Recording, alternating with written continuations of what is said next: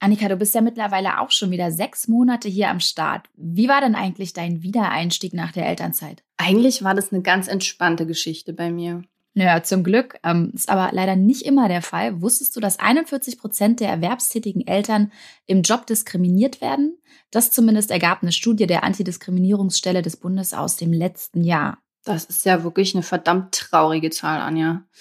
Ja, damit es nicht heißt Kind da, Job weg, sprechen wir heute darüber, wie ein reibungsloser Wiedereinstieg nach der Elternzeit gelingen kann und wie sich Mütter und Väter gegen Diskriminierung am Arbeitsplatz zur Wehr setzen können. Auf Geldreise, der Finanztipp-Podcast für Frauen mit Anja und Annika. Hallo, liebe Geldreisende. Ihr habt es schon gehört, eigentlich sprechen wir heute nicht über ein Thema. Genau genommen sind es eigentlich zwei, ähm, die auch irgendwie zusammengehören, wie ich finde. Heute wollen wir erstens darüber sprechen, was es alles braucht, damit wir einen smoothen Wiedereinstieg in den Job hinlegen können nach der Elternzeit.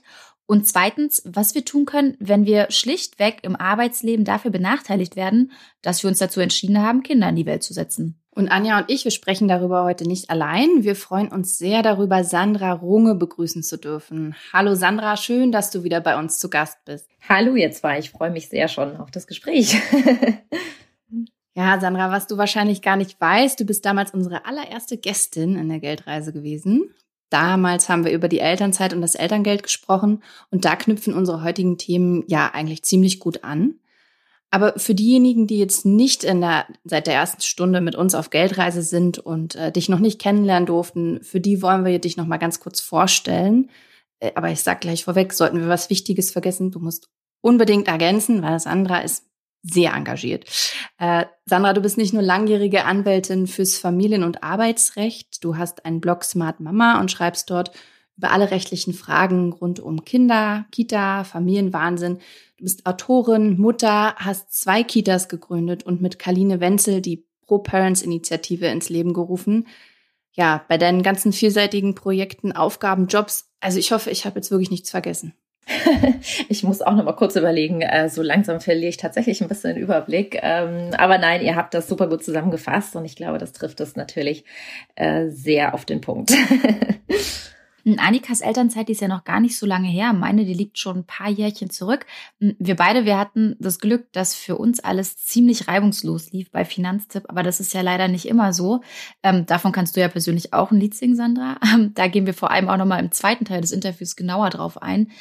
Aber erstmal interessiert uns, wie legen Mütter und Väter einen guten Wiedereinstieg hin? Ja, also das ist natürlich eine super, super wichtige Frage, über die ich jetzt alleine wahrscheinlich schon drei Stunden reden könnte. Aber tatsächlich, ähm, glaube ich, ist der erste wichtige Punkt, den man sich dabei immer bewusst machen sollte, dass die, die ganze Vorbereitung auf den Wiedereinstieg nicht erst während der Elternzeit oder einen Tag bevor man dann wieder in den Job einsteigt anfängt, sondern, sondern schon sehr, sehr, sehr viel früher. Ja, wann denn genau? Also ich ahne fast, worauf du hinaus willst. ja, also natürlich könnte man schon fast sagen mit der Kinderplanung. Ne? Also wenn das dann irgendwann mal doch konkret wird. Ähm, ich denke aber wirklich dann spätestens mit dem Beginn der Schwangerschaft oder mit der guten Nachricht, weil dann stellt sich ja auch zum Beispiel schon die Frage, wann und wie sage ich es meinen Vorgesetzten. Aber es ist ähm, tatsächlich so, dass, dass man dann auch wirklich so ein paar ganz, ganz wirklich äh, so Zeitpunkte und konkrete Punkte hat, bei denen man sich wirklich einfach wie so eine Art Checkliste immer vergegenwärtigen sollte. Wollen wir die Punkte vielleicht mal kurz durchgehen? also, dass wir die auch ja auf unserer imaginären Checkliste haben. Klar, genau. Ähm, also es gibt jetzt einfach so, ich, ich nenne die immer so, oh, so nervig formale Sachen. Ja, das ist, ähm, hm. das ist, glaube ich, erstmal so ein bisschen so, so, so die klassischen Hausaufgaben. Und dazu zählt einfach schon mal den Papierkram checken. Also da stelle ich immer wieder fest, dass ähm, da nicht immer alles vorhanden ist. Also das fängt an bei Arbeitsvertrag. Habe ich alles? Steht da auch wirklich drin, was ich zuletzt gemacht habe. Habe ich eine Stellenbeschreibung? Ne? Sind meine ganzen Gehaltsabrechnungen da? Also das ist so, so ein bisschen ein absolutes Basic, was man wirklich immer einmal durchgehen sollte. Und ähm, dann sollte man auf jeden Fall überlegen, eine Rechtsschutzversicherung abzuschließen. Das klingt jetzt auch nicht so wirklich sexy, aber es ist einfach wichtig, weil man hat Wartezeiten und die wird irgendwann immer erst nach ein paar Monaten, meistens nach drei Monaten aktiviert. Und das muss man ja auch immer berechnen ähm, dass es eine Weile dauern kann. Und ähm, gerade für die Fälle, bei denen es vielleicht nicht so, wie, wie ihr schön gesagt habt, smooth abläuft, ist es dann wichtig, weil man ja. dann im Zweifel doch auch darauf zurückgreifen muss. Und selbst wenn nicht, dann hat man einfach die Gewissheit, dass Recht geltend machen nicht unbedingt vom Portemonnaie abhängt.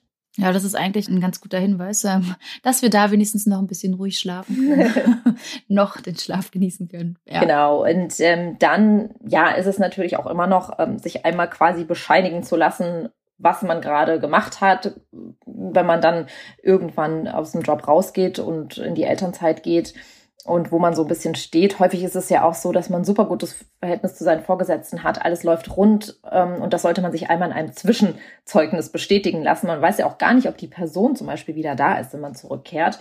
Und darauf hat man auch ein Recht, ähm, weil normalerweise ist Zwischenzeugnis so, mh, hm, das kann, man hat nicht immer einen Anspruch darauf, dass das ausgestellt wird. Und bei vielen Arbeitgebern klingt ja dann auch die Alarmglocke. Ne? So, oh, okay, die oder der will sich wegbewerben. Also, äh, und da hat man, mhm. also das ist wirklich die beste Rechtfertigung, die man hat, ne, wenn man den Job eine Weile unterbricht und in die Babypause geht. Das würde ich auf jeden Fall machen. Und über allem schwebt, ja. also ich kann noch ganz viele andere Sachen aufführen, aber vielleicht noch ein letzter Punkt, über allem schwebt natürlich auch das Know-how, was man haben sollte. Also einmal so ein paar Grundkenntnisse zu Gesetzen, zu Fristen, zu Formen ähm, von Anträgen. Das ist auch etwas, da kann man nie früh genug damit anfangen, sich das selbst beizubringen, weil viele ähm, Eltern erzählen mir immer wieder, dass sie das Gefühl haben, dass sie ihrem Chef oder ihrer Chefin sozusagen das Elternzeitgesetz, Bundeselterngeld Elternzeitgesetz heißt es korrekt, und Mutterschutzgesetz beibringen müssen.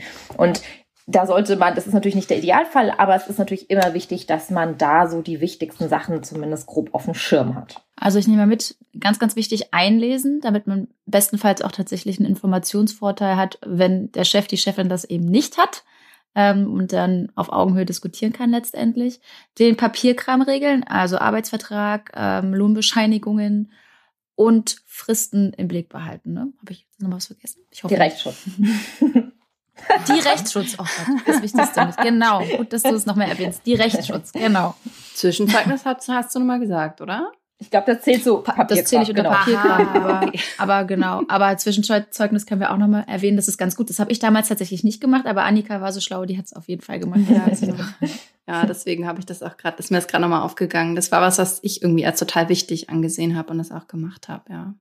Ja, das wird genau. halt für den Wiedereinstieg wichtig. Ähm, da kommen wir bestimmt noch dazu. Aber das ist auf jeden Fall wichtig für die Tätigkeit, die man dann danach hoffentlich wieder angeboten bekommt. Hm. Aber lass uns mal genau jetzt einen Schritt weitergehen. Also jetzt ist das Baby auf der Welt und ich als Mutter, ich verabschiede mich in den Mutterschutz mit anschließender Elternzeit. Und um dann nicht so ganz von der Bildfläche zu verschwinden, habe ich jetzt während meiner Elternzeit immer Kontakt zu einigen Kolleginnen und Kollegen gehalten, Einfach auch, um zu wissen, so was in der Firma passiert und ähm, ja, um da auch einfach so dran zu bleiben. Und ist das was, was du, Sandra, auch empfehlen würdest? Oder sagst du, ach, ist ja auch nicht so schlimm, wenn ich äh, sozusagen voll und ganz mich so dieser Elternbubble hingebe und neben der ganzen Care-Arbeit keinen Gedanken mehr an meine Erwerbsarbeit verschwende? Ähm, nein, der Punkt, den du ansprichst, ist natürlich super wichtig und ich empfehle das auch immer und ich weiß es auch von mir selbst und merke das auch. Natürlich hat man da auch vielleicht nicht immer Lust drauf. Ne? Also du, du hast ja so schön Babybubble gesagt, ne? Und dann soll ich dann jetzt da irgendwie zu dieser Weihnachtsfeier, Betriebsweihnachtsfeier gehen und ne, ne, ne, und habe ich da überhaupt Lust, mich jetzt da einzuloggen? Das kann man verstehen. Ich glaube, das muss man natürlich auch einmal respektieren, aber trotzdem glaube ich, sollte man das eher als eine Chance und auch als eine Bereicherung sehen, wenn man die Möglichkeit hat, weil viele wollen sowas nämlich und denen äh, wird das nicht ermöglicht, ja, also zum Beispiel Fortbildungen weiterzumachen oder eben auch bei Betriebsfeiern dabei zu sein, ähm, in Verteilern weiter zu sein. Das sind so die Klassiker. Und ähm, ich glaube, dass wenn man die Möglichkeit hat, sollte man das unbedingt wahrnehmen und alleine auch schon in Kontakt zu halten mit Kollegen und Kolleginnen und immer auch so ein bisschen zu wissen, so, man hat ja immer diesen berühmten Flurfunk, ne, so ein bisschen zu hören, was ist da gerade so los.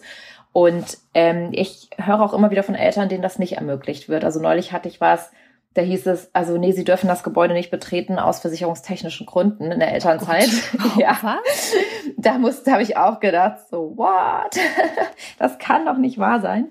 Und das ist natürlich traurig. Dahinter steckt wahrscheinlich was ganz anderes, warum auch immer. Manchmal wollen Arbeitgeber und Arbeitgeberinnen auch vermeiden, dass zu viel Kontakt und so viel Know-how nach außen gelangt, vielleicht auch wenn der oder diejenige schon auf der Abschlussliste steht. Also da stecken auch manchmal ganz komische Motive dahinter. muss nicht so sein. Und deswegen glaube ich, sollte man das Ganze nicht als eine Last sehen, sondern als eine Chance und die man wirklich auch unbedingt wahrnehmen sollte. Hm. Und was gibt's noch? Um was sollte ich mich während der Elternzeit noch kümmern? Also wenn ich jetzt will, dass mein Wiedereinstieg so einfach wie möglich für mich abläuft? Ja, also vielleicht einmal ganz kurz so ein bisschen in die Perspektive des Arbeitgebers oder der Arbeitgeberin reingehüpft. Ähm, da ist es natürlich wichtig, dass die Planbarkeit, ne, ist ja auch klar. Und ich finde, ein guter Wiedereinstieg funktioniert natürlich am besten, wenn man auch mal so ein bisschen sich die Bedürfnisse natürlich von der anderen Seite auch mit anguckt. Ne?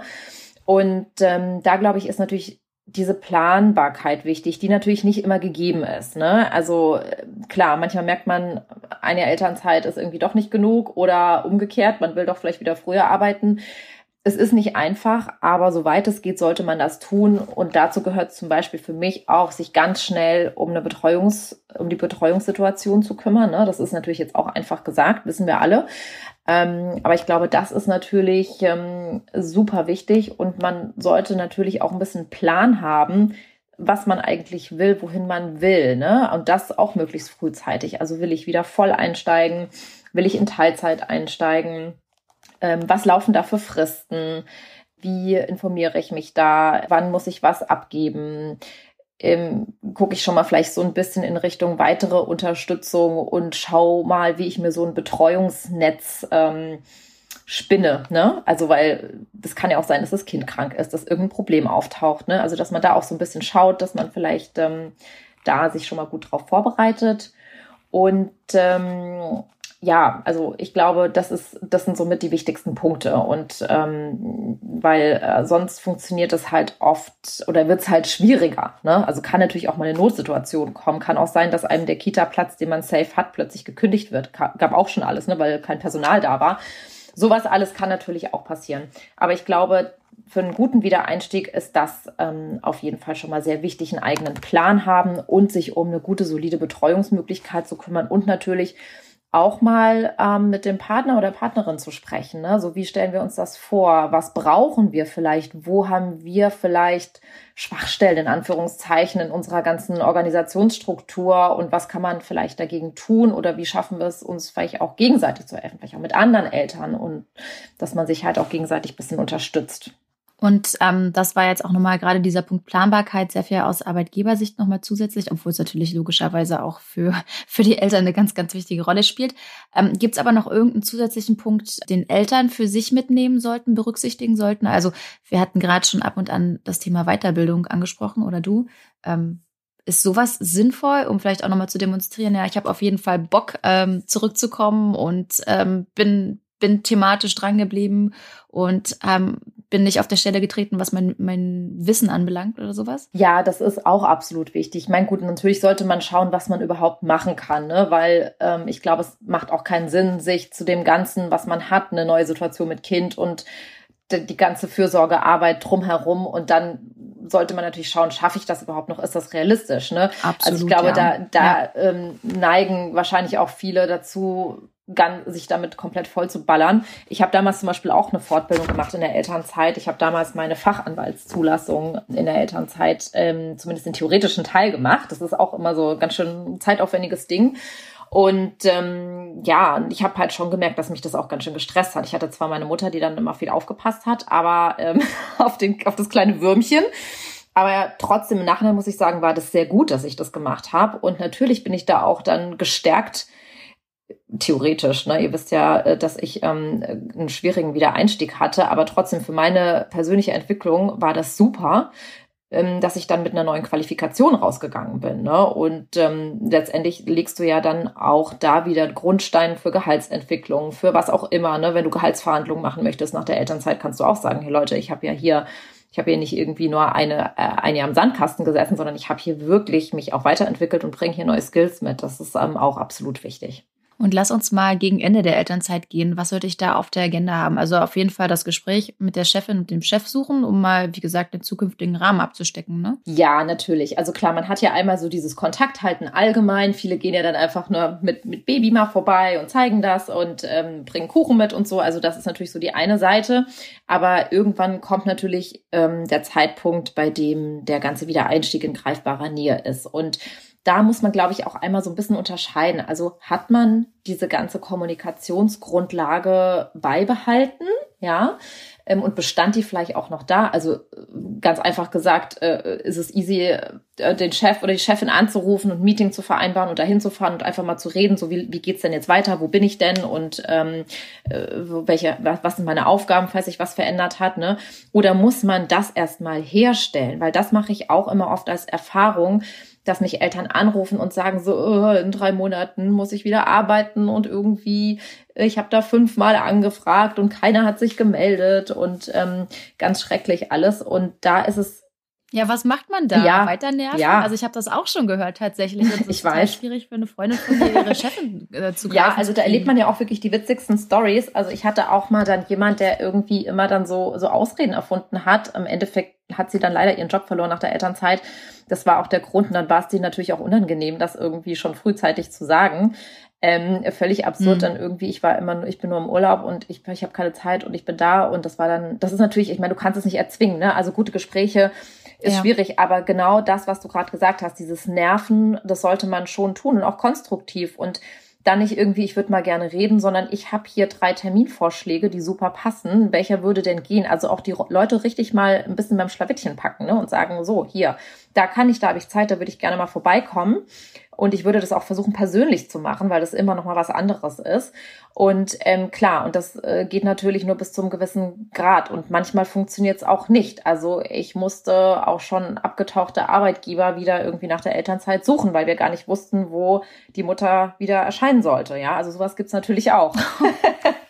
okay. Ja, das Wahnsinn. ist natürlich, ich erzähle natürlich auch immer ein bisschen so ein bisschen hier aus dem Anwaltsnähkästchen, ne? Ähm, ich will auch mm, kein, sehr, sehr gerne. ich will auch keinem Angst machen, ne? Ähm, aber trotzdem glaube ich auch für eine klare, äh, für eine klare, ja, leider muss man schon fast sagen, Strategie, muss man ja auch wissen, was passieren kann, wenn das Kind sozusagen in den Brunnen fällt, ne? Also was auch im Worst Case passieren kann.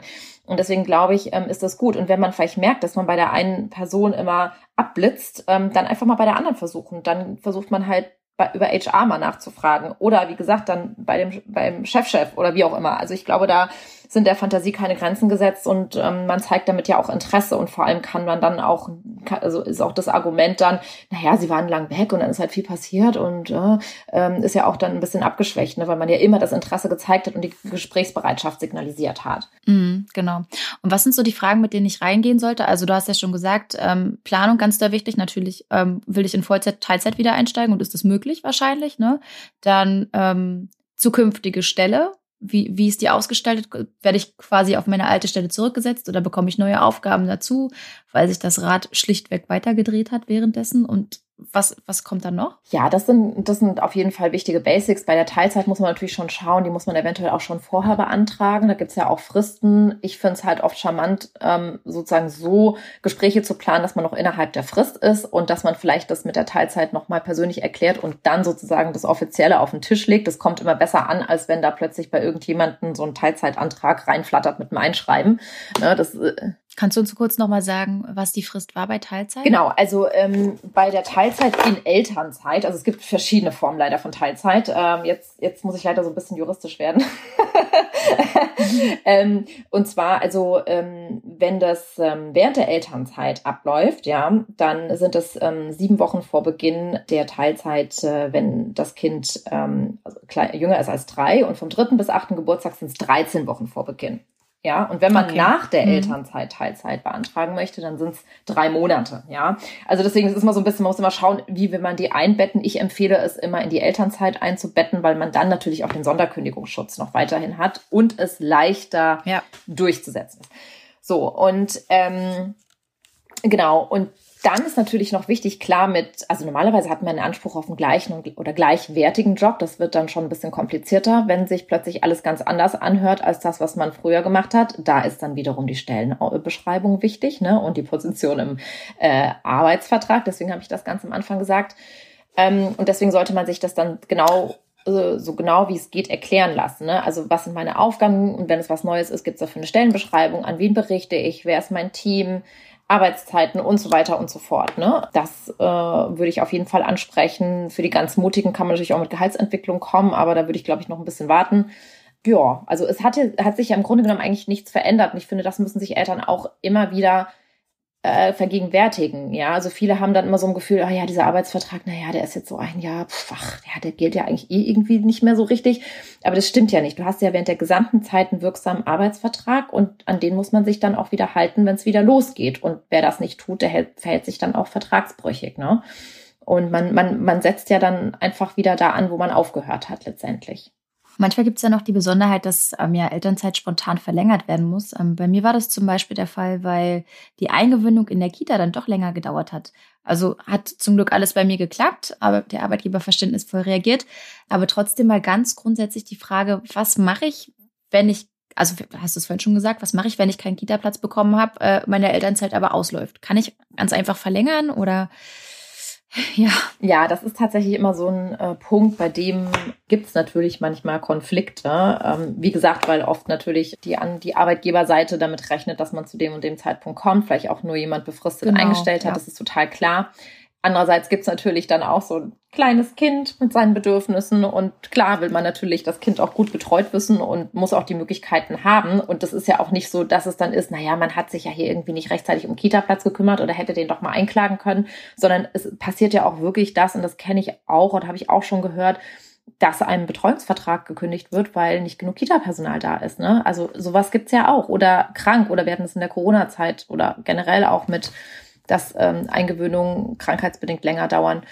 Also ich meine, man kann natürlich versuchen, das ganze Eingewöhnungsthema auch schon, wenn es möglich ist, so zu planen, dass man genug Zeit hat, ja, so dass man sich die Zeit ein bisschen nehmen kann.